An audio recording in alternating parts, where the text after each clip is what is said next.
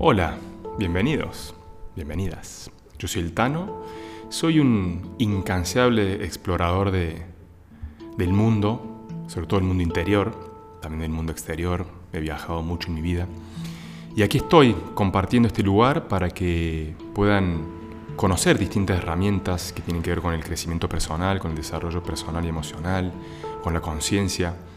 Así que, ¿qué más decirle que suban, suban a bordo, sean bienvenidos, pónganse cómodos, prepárense un cafecito, un mate o lo que prefieran, porque va a ser un viaje hermoso. Y espero que disfruten las distintas charlas que tendré, ya sea conmigo mismo o con personas que vaya invitando a este espacio. Así que sin más, les dejo un abrazo grande y disfruten del viaje. Buenos días, mis carnales. ¿Cómo andan? Vivito, que posiblemente se convierta también en podcast improvisado. Hoy día les voy a hablar de proyecto y sentido. Con los mates, como siempre. Les cuento que he tenido días muy, muy ah, introspectivos pero con un dejo ahí de tristeza. Eh, bueno, puedo echarle la culpa al clima, puedo echarle la culpa a distintas cosas, pero bueno, yo en realidad sé perfectamente cuáles son los ciclos en los cuales me encuentro y a lo que voy a tocar ahora con respecto al, al proyecto Sentido. Y la verdad que me costó arrancar de nuevo a ser vivo y demás, porque venía un poco bajón. Pero bueno, creo que es Hola Caro, ¿cómo andás? Creo que es, creo que es importante, al margen de mm, entrar en esta óptica, ¿no? de trabajar uno mismo, ir profundo y meterse en el inconsciente y demás, comprender que somos humanos y por lo tanto tenemos que permitirnos y abrazar la tristeza, abrazar el bajón, abrazar los momentos medio down. Em, a mí me suele pasar también que por ahí me pongo a comer huevadas o no sé. Tengo como comportamientos no del todo saludables, vamos a decir, sin irme demasiado ¿no? a, algo eh, muy negativo, pero em, también intento permitirme eso, ¿no? Entonces, bueno, quería abrir esa paréntesis y comentarlo porque creo que está bueno el hecho de humanizar un poco la, nuestra realidad. ¿Se entiende? Humanizar un poco el hecho de que estamos acá para experimentar, para, para explorar, y adentro de eso están los bajones, están los momentos más eufóricos, más alegres, porque en realidad la felicidad en sí no es un viaje lineal donde todo es perfecto, angelitos cupidos, flores, no, no, hay altibajos, pero bueno, lo importante es poder atravesarlo y después volver a subir, como cuando se dice, como los síntomas, irse al pasto, pero después me levanto más rápido. Entonces, quería abrir esa paréntesis para comentarles y, nada, compartirles alguna eh, detallito de mi vida privada, que capaz que les chupo un huevo, pero está bien. Este es mi show, así que acá les cuento lo que me pasa a mí. Em, así que nada, vamos a hablar hoy de proyecto y sentido. proyecto y sentido que es una etapa fundamental para analizar, siempre recordando que vamos a arrancar de un síntoma, vamos a arrancar de algo que nos molesta, algo que trajimos, por ejemplo, a consulta o algo que queremos de alguna manera analizar qué información tiene detrás. Bueno, habiendo analizado primero nuestra vida contemporánea, que puede ir, no sé, de los... Tenemos 25 años, bueno, vamos a analizar de los 25 a los 3, 4 más o menos. El paso siguiente va a ser meternos al útero de mamá, que acá estamos hablando cronológicamente. Ahora sí, buen día. Cronológicamente, y tenemos que apoyarnos eso porque en la Tierra, en el mundo mental, nos guiamos por, ese, por esa estructura temporal, que en realidad es una ilusión, pero no importa. Vamos a pasar por el útero. Antes del útero, es decir, antes que nuestra madre quedara embarazada y nos concibiera en su vientre, está la etapa que vamos a analizar como proyecto y sentido. Como lo dicen las mismas palabras, son el proyecto y el sentido que le van a dar nuestros padres a nuestra llegada a la Tierra, o sea que nosotros energéticamente ya, ya andamos por ahí, o por lo menos desde un punto de vista de lo que nosotros elegimos venir a crear en esta Tierra y a trascender, ellos son parte de eso. Entonces nosotros de alguna forma vamos a haber creado perfectamente las situaciones que nuestros padres van a vivir antes, inclusive antes de que nosotros lleguemos físicamente al plano terrenal, al plano biológico. Entonces, como les decía, proyecto y sentido tiene que ver con los proyectos que nuestros padres tenían y el sentido consciente e inconsciente, que en realidad siempre es inconsciente, porque por más que sea consciente, por ejemplo, puede ser un proyecto consciente que pueden tener eh, y un sentido que le pueden dar nuestros padres a nuestra llegada es que seamos un hijo bastón. Se escucha mucho esa, frase, bueno, mucho, no sé cuánto se puede escuchar, pero seguramente lo habrán escuchado, porque así de grande nos va a cuidar o nuestro hijo nos va a cuidar cuando seamos grandes, que por ahí uno lo tira así como una frase, inclusive graciosa o, lo tira así, pero en realidad hay mucho, mucho de cierto en eso. Al margen de, que uno lo puede utilizar como una forma de decir, sí, pero vos me vas a cuidar cuando sea grande, hay muchas creencias que van detrás de eso, que están sostenidas por eso. Creo, sobre todo, ahora obviamente el, mundo va evolucionando teóricamente, aunque el mundo viene siempre de cada uno. Pero de alguna forma como que fue cambiando ¿no? la, cultura en muchas cosas, en este, en este momento histórico como que hay mucho más libertad en muchas cosas. Entonces tal vez eso por ahí puede ser que sea una, una, creencia un poco más antigua, ¿no? la de que mi hijo me va a cuidar y demás. Pero como viene de una, de una información inconsciente, esa puede ser, por ejemplo, una de los programantes de alguien que se encuentra con 60 años y su problema es que no logra tener pareja o no logra tener una vida social o no logra salir del caso de los padres y resulta que sus padres en ese momento de vida que van de los Didácticamente va más o menos de los nueve meses antes de que la madre quede embarazada, por lo tanto antes de la concepción, hasta tres años después. Pero en realidad después se descubrió que puede ser mucho antes. Si esos padres le dieron el tinte a esa alma que, vino a, encarnar, que es este hijo que a los 60 años no, encuentra la forma de salir de la casa de los padres, de repente analizando el proyecto sentido se da cuenta que los padres, cuando, cuando la madre quedó embarazada, dijeron, ah, qué bueno, por lo menos vamos a tener a alguien que nos cuide cuando seamos viejos, por ejemplo. Y como eso, hay un montón de síntomas que se programan especialmente en el, en el proyecto sentido. Después, obviamente, hay un montón de cosas a analizar, pero hay ciertos síntomas, como puede ser la bulimia y la anorexia, que tienen mucho que ver por el proyecto sentido y ahora les voy a contar por qué. Pero sin adelantarme mucho, Quiero contar la historia de Marc Frechet, que es un psicólogo, psiconcólogo francés, que vivió hace muchos años, ya trascendió,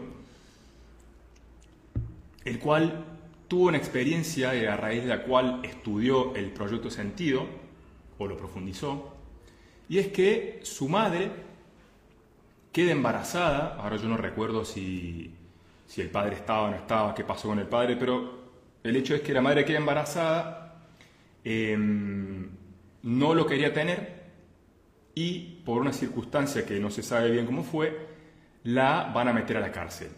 Entonces, no, mentira, lo invertí. La madre primero se entera que va a ir a la cárcel, entonces su padre le da una idea, muy buena, le dice, bueno, hace una cosa, probá a quedar embarazada a ver si tenés como una excusa, una coartada, para que no te metan en cana, para que no te metan en la cárcel. Bueno, ella sigue este consejo o esta estrategia que no da resultado porque la terminan juzgando y la terminan encarcelando. Y como ella no quería tener ese, ese bebé, se lo da una semana a una compañera de, de la celda al lado. Después se lo da otras dos semanas, lo tiene otra mujer en otra celda. Después se lo da dos meses, se lo quedan otra mujer en otra celda. Y así él crece por un tiempo determinado. Y él en su adultez se da cuenta, analizando lo que le pasaba, ¿qué le pasaba a él? Tenía una relación de una semana con una mujer y cortaba. Tenía otro noviazgo de dos meses, ¡pum!, se caía por alguna razón. Después tenía un noviazgo de una semana. Y analizando su proyecto sentido, o bueno, en realidad fue el que lo profundizó mucho, por lo tanto es como que lo descubrió, se da cuenta que él aprendió a que para vivir necesitaba cambiar de mujer, en ese caso era de madre, pero nosotros siempre vamos a estar trayendo nuestra realidad a través principalmente de nuestra pareja, nuestro padre o nuestra madre y sucesivamente otros ancestros, pero principalmente madre y padre. Entonces él se da cuenta que sus madres fueron distintas mujeres que se ocuparon de él en un momento fundamental de su crecimiento, que es el del proyecto sentido. ¿Por qué? Porque era muy pequeñito. esos días, semanas, algunos meses siguientes al nacimiento son fundamental para la programación y sobre todo para la cercanía que tenemos que tener con nuestra madre. Con los dos, con los padres, pero principalmente con la madre que es la que te lleva en su vientre nueve meses y la que tiene una cercanía emocional muy fuerte con el niño o con el bebé o con el cachorro, hablando desde un punto de vista más animal. Entonces Mac Frechet toma conciencia de que él necesitaba inconscientemente cambiar de mujer cada X cantidad de tiempo porque eso fue lo que sus células aprendieron en ese específico momento de su vida, que era el del proyecto sentido. Entonces acá nos damos cuenta cómo, de hecho él fue el que explicó de una forma, y no sé si que lo creó concretamente, pero seguramente uno de los exponentes, de los ciclos biológicos celulares memorizados. Es decir, que nosotros en ciclos específicos de tiempo vamos repitiendo situaciones que emocionalmente nos fueron gestionadas de la mejor manera. En este caso, él le dio como resultado vida el cambiar de madres cada X cantidad de tiempo, entonces él necesitaba cambiar de mujer cada X cantidad de tiempo sin darse cuenta por qué. Otro otra cosa importante para tener en cuenta en el proyecto Sentido, aparte que eh, se descubrió que no tiene que ver solo con esos nueve meses antes de la concepción, sino que es muy importante en un análisis, y yo como terapeuta y mis colegas lo que hacemos es enviar al consultante un, literalmente una hoja con un montón de preguntas, ese es el único límite que puede tener el estudio del, del, del proyecto sentido, que nosotros necesitamos concretamente charlarlo con nuestros padres, posiblemente principalmente con nuestra madre, pero si con los dos mejor, para tener un poco de data concreta de cómo se conocieron, en qué circunstancias se conocieron, eh, cómo estaba la situación económica, sociocultural del país, por lo tanto del inconsciente colectivo donde se conocieron y donde vivían. Va a ser evidentemente muy determinante si conocieron, por ejemplo, no sé, en un país donde había una guerra y había mucha represión y había mucho miedo, eh, si se conocieron en una circunstancia en la cual siempre vamos a ir, como le dije en un principio, del síntoma a la historia, porque historias tenemos todos, pero síntomas no. Que yo haya tenido, eh, no sé, una historia de mis padres que se separaron o que uno de los dos falleció o no estuvo, no quiere decir que yo tenga sí o sí eh, una carencia por ese lado. Si yo tengo mi síntoma que es, no sé, no sé, ahora no se me ocurre uno, pero bueno, un síntoma, vamos a analizar la historia que viene atrás de ese síntoma, a través de la simbología y a través de un montón de cosas que pueden tener que ver con eso y nos van a llevar a la historia. Entonces, si vamos a buscar un síntoma que, que tiene que ver con eso, vamos a tener en cuenta entonces cuál era la situación del inconsciente colectivo, porque es el que rige sobre el familiar y el familiar es el que, el que rige sobre el individual. Entonces vamos a arrancar por ahí. ¿Cómo se conocieron mis padres? Hace un rato yo tomé conciencia, que sinceramente no me había dado cuenta, que estoy en un ciclo biológico celular memorizado, tengo 37 ahora, o sea que estoy casi al doble de esa edad, de mis 18 años, eh, mis padres se conocieron a los 14, tenía mi mamá, creo. Bueno, en fin, tomé conciencia en este momento que mi primera novia que tuve con la cual, digamos, me súper enamoré, pero que también me recontragorrió y me traicionó. Ella tenía 16 años y yo tenía 16, 17, yo tenía 18 recién cumplidos. Era jugadora de volei. Y mis padres se conocieron con mi mamá jugando al volei. Que fueron, fue la única pareja que tuvo mi papá, o sea, mi papá y mamá son la única pareja que los dos tuvieron, por lo menos formal, desde muy chicos. Mi primera pareja formal que tuve, en la cual yo dije, bueno, acá eh, me quiero, me quiero, eh, nunca había tenido una pareja antes, de 18 años, pero a lo que voy, o sea, ese fue el momento en el que dije, perfecto, yo acá me voy a poner de novio, voy a hacer las cosas bien, bla, bla, bla, 18 años tenía, o sea, uno a esa edad, sí, se toma las cosas más o menos. Yo me acuerdo que me lo tomé como de una manera muy, muy formal, muy como, inclusive regalé una llavecita que tenía, o sea, una llave como de plata, que era la llave de mi corazón, o sea, cosas que por ahí para un pibe de 18 años no sé, ahora que lo pienso digo, mierda, ¿qué, qué nivel de compromiso tuve yo con ese primer amor. Bueno, mis padres se conocieron con mi mamá jugando al vóley y para ambos fue la única pareja que tuvieron hasta el día de hoy. Entonces, cómo las cosas se repiten y cómo pequeños ingredientes, ¡pum!, llevan a que vos repitas eso y necesites repetir eso. Em, entonces, el análisis del proyecto de sentido puede arrancar de mucho más atrás, digamos, ¿no? Como les decía, cómo se conocieron mis padres, en qué circunstancias, eh, cuál era la opinión del, papá de mi mamá, sobre todo por lo general viene por ese lado, no necesariamente, también puede ser que, por ejemplo, los padres del papá no estén de acuerdo, pero por lo general la mujer es la que, como que la tienen un poco más ahí. Em, lógico, ¿no? Sobre todo la vieja escuela, digamos, la la mentalidad un poco más eh, antigua, vamos a decir. Era como que la mujer no podía salir y el hombre sí, bueno. Ahora está como un poco más abierto, lo decía en, al principio. Ahora como que en la mayoría de las culturas, sobre todo occidentales, la mujer como que tiene más libertad, o sea, tipo, pueden salir más, vestirse de una forma un poco más llamativa, un poco más vamos a decir, seductor de alguna forma, antes era como mucho más, no, vos no vas a salir y hasta tal hora no, no sé qué, y el hombre como que podía hacer un poco más la suya. Entonces es muy importante, por ejemplo, cuál era la opinión de los padres, si estaban de acuerdo o no, si se pusieron de novio escondidas, si tuvieron que escapar para verse. Todos esos programantes, después es muy posible que yo los repita si tengo algún tema con la pareja, algún tema con no poder ver una chica, como le, repito, yo ahora estoy hablando en general porque no, que lo podría haber sacado y no se me ocurrió un síntoma específico y que después ver cuáles pueden ser las posibilidades de programantes en el, el proyecto incentivo. Pero, por ejemplo,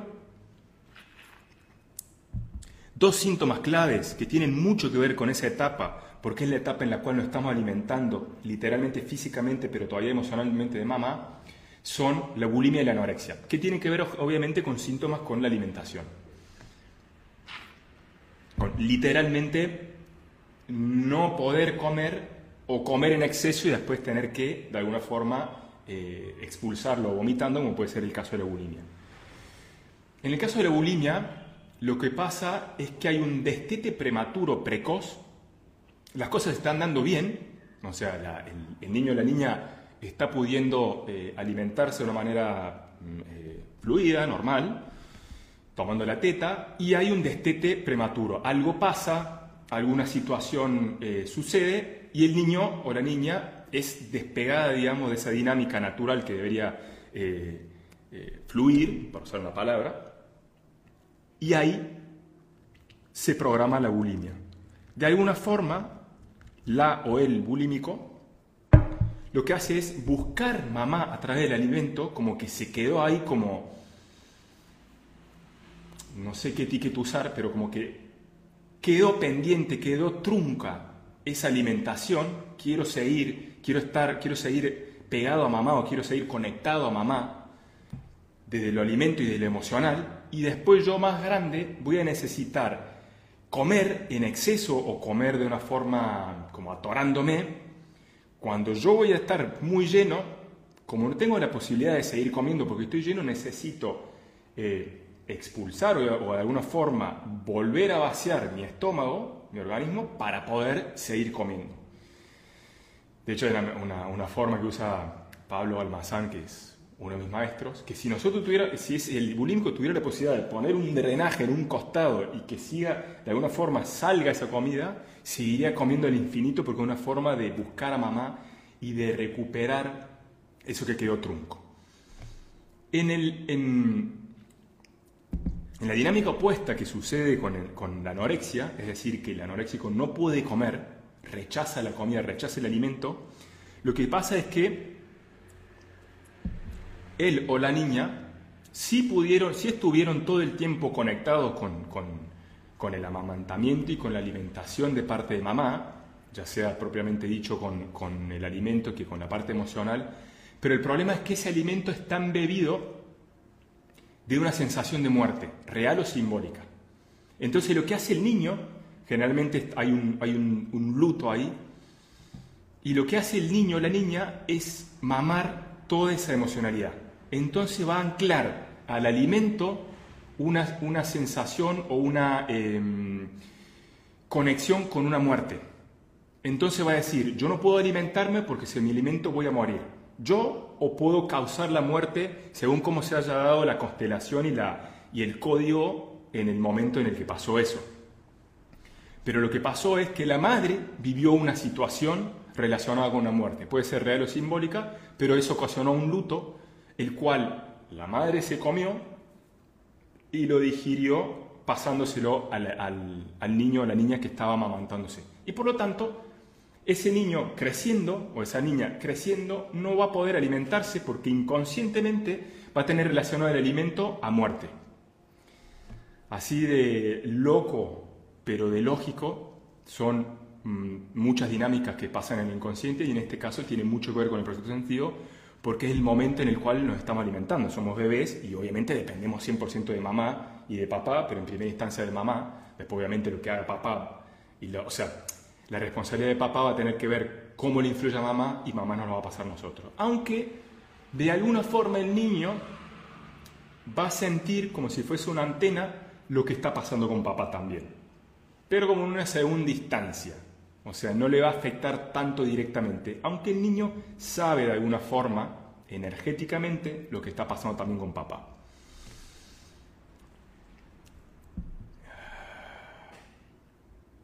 Pero voy a leer un toque acá. En la comida buscamos el amor. Claro, sí, eso es básicamente lo que estoy explicando. De hecho, ¿a cuánto nos pasa? A mí me pasa. Yo no he tomado la teta, yo he nacido prematuro, he estado un mes aproximadamente en una incubadora y yo me di cuenta que en los momentos en los que estoy triste y necesito un mimo, necesito un poco de amor, necesito una contención, me apoyo mucho en la comida no me suelo apoyar mucho en las personas. Ni, bueno, obviamente hablo mucho con mi madre, un poco menos con mi padre, pero porque, bueno, tengo más afinidad con mi mamá, aunque con los dos tengo una, excelente relación. Pero emocionalmente no siento directamente la, el apoyo en ellos, ni en nadie. Lo siento mucho más, en decir, estoy un poco majón, bueno, me voy y me como un chocolate y, o me voy a comer afuera y me como algo que me gusta. O sea, literalmente siento esa necesidad de apoyarme por ahí en la comida. Aparte del hecho de que después ciertos alimentos tienen como una simbología, por ejemplo los dulces, al tener azúcar, el azúcar ancestralmente está relacionado y anclado con el amor, cuando uno necesita comer muchos dulces, evidentemente en algún lugar está buscando como un amor intrínseco. Pero eso, eso es bastante obvio. De hecho, no es es algo bastante también común que para demostrar amor se regale un chocolatín o te llevo un dulcecito. O... Entonces eso es bastante común. Disculpen, me voy a fijar si tengo una lista acá de cosas que generalmente no hago, pero como este tema es muy interesante, vamos a ver si recuerdo todo lo que quería decir.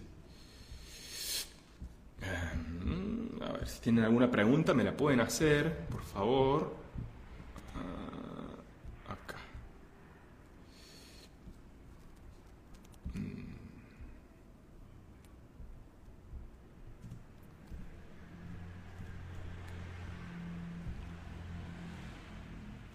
De un placer. Siempre un gusto. Em, a ver dónde está la lista que tenía. Ah, bueno. Bueno, no importa. Vamos a seguir fluyendo. ¿Qué más podemos encontrar en el proyecto sentido? Bueno, hay que ver qué representa las distintas etapas del proyecto sentido.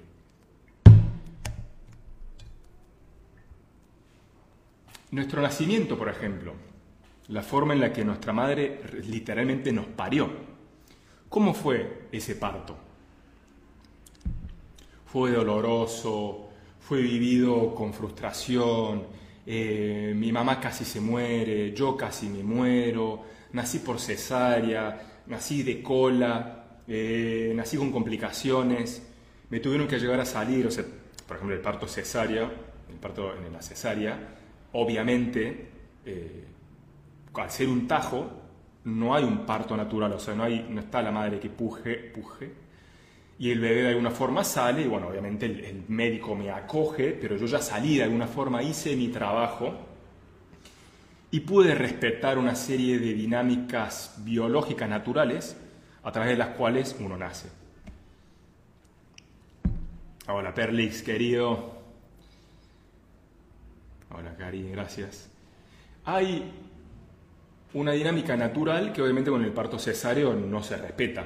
De hecho, en la naturaleza, que yo sepa, no existe la cesárea. No es que viene una leona con anteojito, hace así, le hace un tajo, o un león eh, partero, y le hace un tajo a la leona para que... No, en la naturaleza existe el parto natural. Entonces, el hecho de que vos nazcas con un parto cesáreo, con la cesárea, implica que el doctor te tenga que sacar de ahí, de alguna forma te está ayudando él a salir a la cancha. Nuestro primer emprendimiento es el, nacimiento, nuestra salida a la cancha. ah, salgo y tomo mi primera respiración y recibo la vida, recibo el prana. Bueno, eso queda evidentemente de alguna forma trunco o de alguna forma no del todo fluido porque alguien me está ayudando a hacer ese, ese instante sagrado que es nacimiento. Entonces ahí, muy posiblemente una persona que tiene problemas en emprender, en salir a la cancha, puede tener un anclaje en el tipo de parto y nacimiento que tuvo.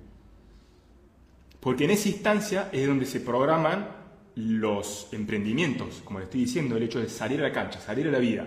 Yo estoy acá. Si yo tengo que salir así, de la mano de alguien, evidentemente después no voy a necesitar ¿Qué va a hacer mi inconsciente? Va a decir, para, ¿cómo se programó tu nacimiento? ¿Alguien te ayudó? Listo. Va a necesitar siempre alguien que te ayude para emprender. Así de simple. Naciste con parto normal, pero tu vieja casi se muere, ¿qué va a decir tu inconsciente? Perfecto, vos pudiste emprender, saliste normal, pero tu vieja casi se muriendo.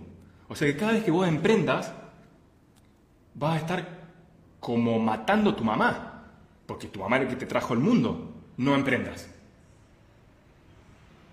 Tu inconsciente va a hacer una foto, ¡pa! Y va a decir, bueno, ¿qué pasó en tu nacimiento? Vamos, porque hay que aquí repetir, se repite siempre. La naturaleza intenta evolucionar e intenta repetir adaptando cosas. Entonces, bueno, ¿qué pasó ahí? Uy, tu mamá casi se muere. Bueno, ¿cuáles fueron los ingredientes? Vos estabas naciendo, por lo tanto estabas emprendiendo. Bueno, perfecto. Más adelante, para no arriesgar el hecho de que tu mamá puede llegar a morir, vos mejor que no emprendas. Te voy a dar la posibilidad de que vivas cagándote de hambre, trabajando para alguien más, pero si vos querés emprender, no te voy a dejar hacerlo, porque eso implica un riesgo de muerte, encima de tu mamá. Mm.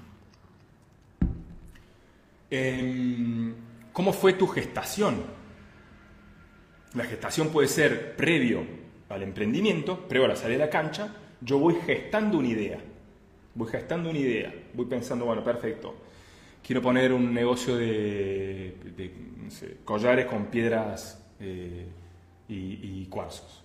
Bueno, perfecto. Voy pensando y y voy viendo, bueno, perfecto, dónde puedo conseguir las piedras, cuánto me sale, listo, pum, voy anotando, qué sé yo, voy viendo dónde puedo abrir un negocio, dónde se vende más, bueno, perfecto, lo voy a ver acá, porque una zona turística, papá, papá. Eso podría ser, para hacer un ejemplo eh, práctico, podría ser la gestación de un emprendimiento que yo quiero hacer, ¿no? Voy sacando la idea, voy averiguando, voy dándole forma hasta que llegue el momento en el que, perfecto, voy a invertir ahí, pum, y abro el negocio. Y salgo a la cancha y emprendo, efectivamente. Eso es la gestación simbólicamente de mi embarazo yo como, como niño y yo como bebé adentro de la panza de mi mamá. ¿Cómo fue esa gestación? ¿De qué emocionalidad se embebió mi gestación adentro de la panza de mi mamá? ¿Fue fluida? ¿Fue mi papá le acompañó a mi mamá? ¿Cómo se sintió mi mamá? Puede ser que mi mamá haya hecho algún emprendimiento por ahí, mi mamá tenía un negocio, siempre haciendo el ejemplo, por ejemplo, que como en este caso, no sé, yo quiero emprender, pero cuando empiezo a gestarlo me pierdo, eh, no, tengo ni media idea, me agarra frustración o me, me agarra tristeza. Bueno, esa tristeza, frustración, ¿de dónde viene? ¿Cómo se sentía mamá en mi gestación? En el momento que yo estaba gestando mi propio proyecto, que es mi vida, ¿entendés? O mi mamá está, estaba gestando un proyecto que es un hijo, y yo y mamá somos lo mismo. Entonces, ¿cómo fue esa gestación de mamá? Todas esas cosas son muy importantes, como les decía, con respecto a proyectos, al sentido que tienen nuestros proyectos. Em, todo eso lo tenemos que analizar porque nosotros somos un em, receptor 100%, una esponja de lo que está viviendo mamá en ese momento. Entonces todo lo que es la gestación del embarazo y después nacimiento va a tener mucho que ver con la parte de emprendimiento. Em, voy a ir leyendo un poco más, me gusta que interactuemos.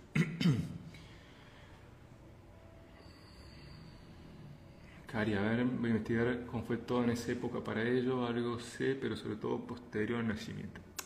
De última, obviamente esto es un paso muy importante a través del cual podemos entender específicamente con los temas, por ejemplo, de emprendimientos, de proyectos, de, independizarnos,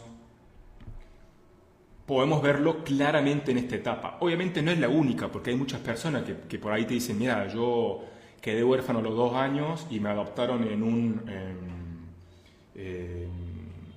No me acuerdo cómo se llama, donde adoptan niños, y crecí ahí y no tuve ningún tipo de contacto más allá que con distintos profesores. Bueno, perfecto, no pasa nada. Primero que nada, la información está toda en tu inconsciente, siempre. Obviamente, lo ideal es seguir esta didáctica para que vayamos de alguna forma integrando las distintas etapas de tu vida, ya sea en tu contemporánea, como siempre, como siempre explico, en la parte de, donde estabas en el útero de tu mamá, que es muy importante para este tipo de síntomas en específico, y también obviamente en el transgeneracional. Entonces, de última, si hace falta saltar esa parte porque concretamente no tenés data, no pasa nada. Obviamente, en lo posible, está bueno pasar por ahí porque se puede tomar conciencia de muchas historias en esa etapa. Yo tuve una, una, consulta recientemente de una consultante que tiene un problema de el arraigo de, poder poner raíces en un lugar, de no sentirse conectada con un lugar. Y analizando el proyecto sentido, descubrimos que em, la madre, antes de parir, queda viuda, el padre fallece cuatro días antes de su nacimiento, y a los pocos, eh, a los pocos años, cuando estaba todavía, digamos, en el, vamos a decir, en el, en el radio en el radar del proyecto Sentido, la madre compra un terreno con la moto con la cual el, el padre murió. Ojo con eso. La madre compra un terreno, tierra, donde poner las raíces. Compra un terreno con la moto con la cual el padre muere. Y ahí hace su casa, sucesivamente, en la cual vive hasta la actualidad.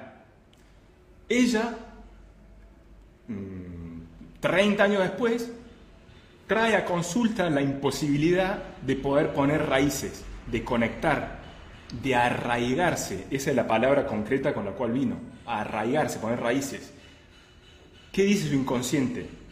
Si vos te compras una casa, es decir, un terreno, porque obviamente la casa está arriba de un terreno, tu papá muere, porque su mamá compró un terreno con la moto con la cual el padre murió. O sea, fíjense cómo el inconsciente hace relaciones y dice, para, ¿cuál es, cuál es el paquete acá? ¿Cuál es el paquete de datos? Perfecto. Hay una muerte y con una moto hay una casa. Entonces, casa, moto y muerte están relacionadas.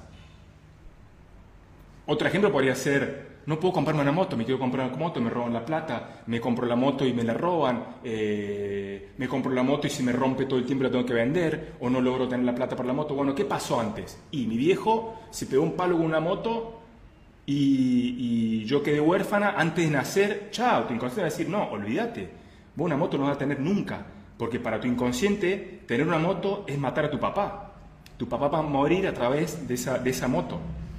En su caso, un escaloncito más, esa moto trajo una casa.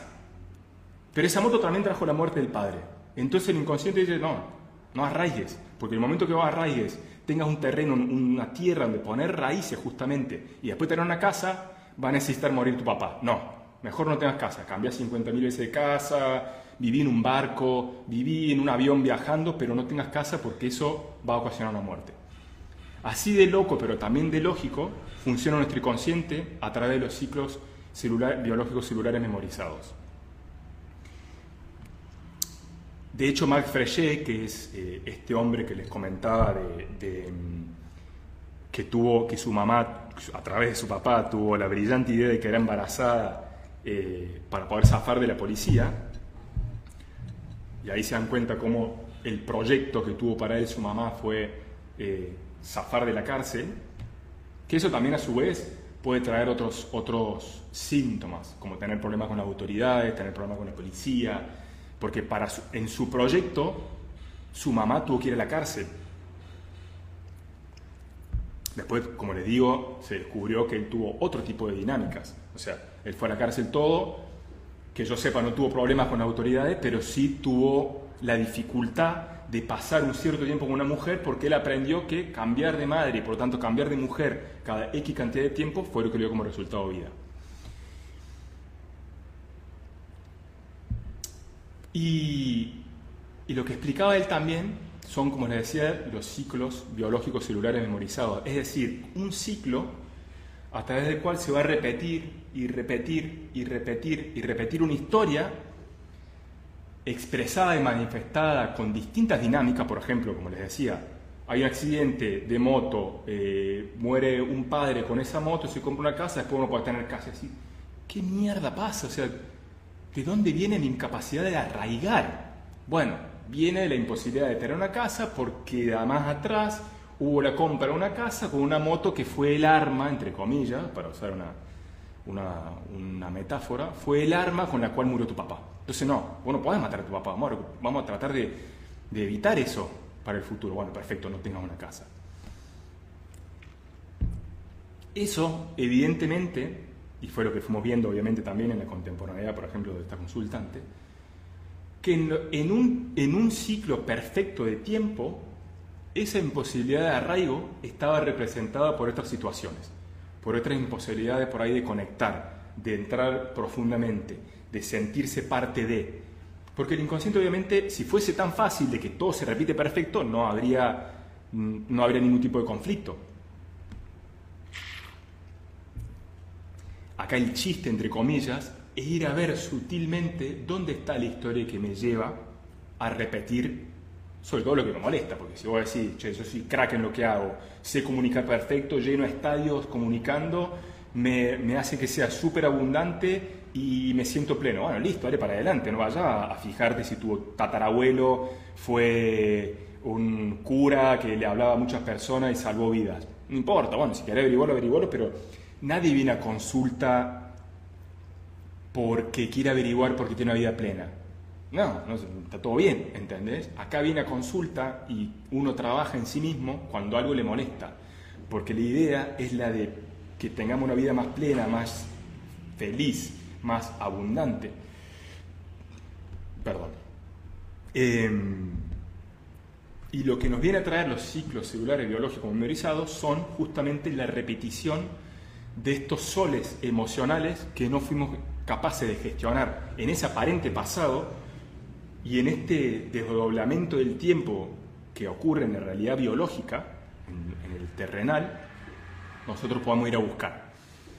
Aunque en realidad el tiempo es una ilusión y basta con pensar, usted le habrá pasado, cuando están medio triste, medio bajón, no sé qué, miran el reloj, oh, pasaron cinco minutos.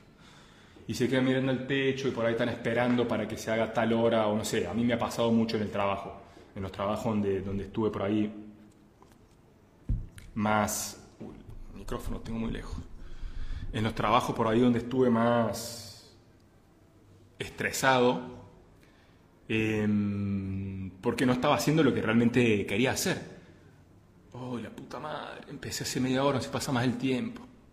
Uh, parecía que había pasado medio día y habían pasado una hora. Bueno, viceversa, les habrá pasado por ahí que están disfrutando mucho una situación, están disfrutando mucho que puede ser, sin irme a las meditaciones y dinámicas donde uno todavía más puede tocarlo, entre comillas, con mano, como la ilusión del tiempo, sobre todo conectándose con un nivel de conciencia más alto, pero bueno, eso es eh, por ahí una situación que no todo el mundo que ha podido vivir.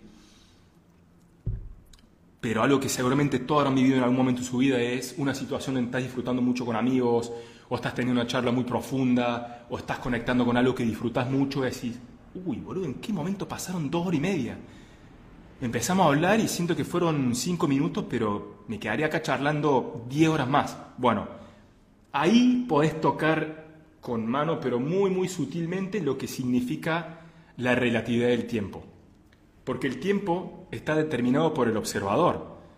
Y vos siendo el observador, por ejemplo, si estás en un pozo, estás triste, estás no sé qué, el tiempo se pasa más y cargas con ese tiempo. Mientras más te acercás como a esa, esa dinámica de, abundancia, de conexión con algo más sutil, difícil, esto es muy difícil de explicar, ahí es cuando el tiempo se hace como una... Em, no sé cómo explicarlo, pero ahí es cuando el tiempo no tiene, no tiene el mismo sentido que tiene en el plano biológico. Por eso en algún punto, cuando nosotros entramos al inconsciente, podemos revivir situaciones que sucedieron hace 500 años, hace 30 años, hace 5, porque ahí la, forma en la que tenemos de, concebir el tiempo en la, en la, materia no es la misma. Acá nosotros necesitamos el tiempo, pero como una medida de una medida de, distancia, como una medida, digamos, que simplemente desde un principio nos sirvió para medir eh, eh, el espacio y el tiempo. Pero es un recurso mental, un recurso humano. Eso en realidad no es así desde un plano de, un plano conciencia más alto. Pero bueno, esto yo sé que es muy difícil de comprender porque para la mente humana, donde rigen los sentidos, todo lo que nosotros podamos oler, tocar, eh, escuchar, ver, le creemos. Ya cuando se nos va de ahí, sobre, todo si no está colectivamente eh, aceptado, nos hace ruido. Yo les puedo asegurar que hace 100 años, cuando no existía el internet y el wifi, si alguien te hablaba de wifi, se le cagaban de risa, lo quemaban vivo, le decían, este está re loco, chao, lo aislemos, lo metamos en cana porque está loco. Ahora uno usa el teléfono, yo le estoy hablando a través de esa pantalla y nadie se plantea cómo funciona, si yo estoy loco, porque evidentemente lo usan 40 trillones de personas en el mundo, entonces es algo que está colectivamente aceptado. Y como yo le dije al principio, el consciente colectivo rige sobre el familiar y el familiar rige sobre el individual.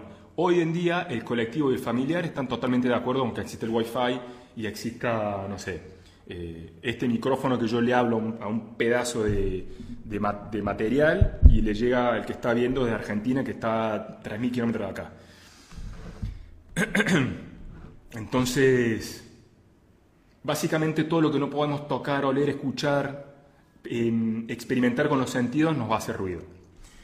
Pero bueno, no me quiero ir por las ramas porque la idea era de explicarles cómo, inclusive desde el proyecto sentido, que es lo que pasó antes de que nosotros llegáramos biológicamente a este plano, puede haber ya programado muchísimo muchos síntomas que nosotros podemos estar experimentando hoy en día teniendo 75 años. Entonces quédense con eso, quédense con que en el proyecto sentido, para hacer un resumen, se programan muchos eh, patrones y muchos síntomas que tienen que ver con proyectos, con emprendimientos, con gestación de proyectos, em, con alimentación, como, por ejemplo la bulimia y la anorexia, porque nosotros nos estamos alimentando 100% de nuestra madre en ese periodo de tiempo, o en esa, esa franja de, existencia que está ahí, embebida por, por nuestra energía. Entonces es muy importante que vayamos a analizar eso en la medida que tengamos la posibilidad y los, y los datos, porque evidentemente es algo que deberíamos saber a través de, la experiencia de nuestros padres o alguien que los haya conocido. Y si no, como les digo, no pasa nada porque toda la información está en su inconsciente. Si yo me voy a, eh, me voy a considerar y voy a aceptar que soy el creador de mi realidad, está toda la data en mi software que está acá adentro que está en mi inconsciente. Entonces yo en realidad no necesito nada eh, desde afuera, por ejemplo, ninguna historia que me van a contar para acceder a esa información. Evidentemente, si lo vamos a seguir de una didáctica para darle una estructura, bueno, eh, lo ideal sería pasar también por el de sentido, sobre eso si tienen síntomas relacionados con lo que les acabo de decir. Así que bueno, el video de hoy tiene que ver con eso. Vamos a ver si hay alguna preguntita.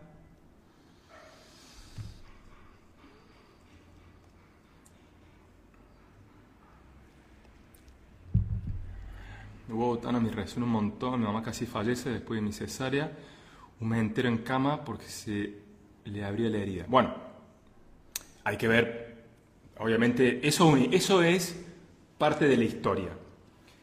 Hay que ver vos, con, respecto a lo que quieras trabajar hoy en día, evidentemente van a haber muchas cosas que te joden, porque alguien, cuando viene un, nuevo consultante, sobre todo que no tiene muy claro cómo funciona, y yo le digo, bueno, que tú quieres trabajar, me manda un chorizo así con, y mira, quiero trabajar porque tengo una economía escasa, aparte mi pareja es un forro y el auto se me rompe todo, todo el tiempo y aparte me quiero mudar pero no sé qué hacer y así, 50 cosas. Y yo digo, para, tranqui, respiremos y vamos una cosa a la vez, que después vas a ver que está todo relacionado de alguna manera. Elegí, ¿qué es lo que más te jode hoy en día? Y me jode que cada vez que tengo que emprender, eh, tengo que conseguir a alguien, pero al final se termina chanchando y no hacemos nada. Bueno, vamos a ver qué pasó. Y mi mamá tuvo una cesárea, por lo tanto alguien me tuvo que ayudar, y después estuvo clavado un en cama, ¿entendés? Reposo, tranquila, ¿entendés? Bueno, ¿cómo son tus, tus potenciales emprendimientos? ¿Entendés? Y necesito alguien que, alguien que siempre me ayude, ¿entendés? Pero al final siempre me achancho, como que no, no, logro, no logro activar y no sé qué. Bueno, ¿qué pasó atrás? Y tu mamá te tuvo con cesárea, por lo tanto alguien te tuvo que ayudar, y después estuvo anclada en la cama todo un mes. Bueno, ¿me entendés? Ahora te estoy haciendo un ejemplo, me inventé un, un, un síntoma, pero para que puedas ver cómo, por ejemplo, de esa historia, eso puede ser la, incapacidad de emprender o, que, o, cuando se esté por emprender todo sea chanche, puede venir de una historia así, por ejemplo.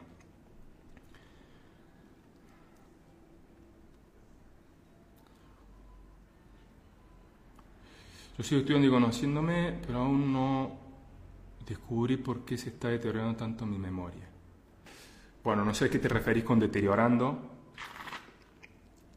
Eh, eso habría que profundirlo un poco más. Pero evidentemente tu memoria, no sé si, eh, eso habría que, habría que profundizar un poco más, pero tu memoria como, como, como inconsciente está intacto ahí. Después hay personas que son más mentales y personas que son un poco más permeables y que las podés inducir así en un toque y otras que necesitas acompañar. Pero para, para ambos hay estrategias y dinámicas que te llevan ahí de una. Pero bueno, depende de vos qué tipo de proceso estés haciendo, qué estrategia estás usando y demás.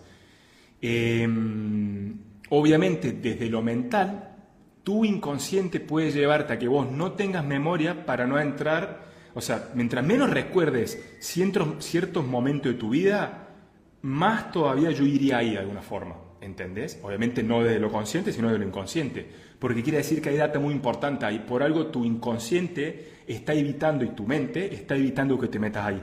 ¿Entendés?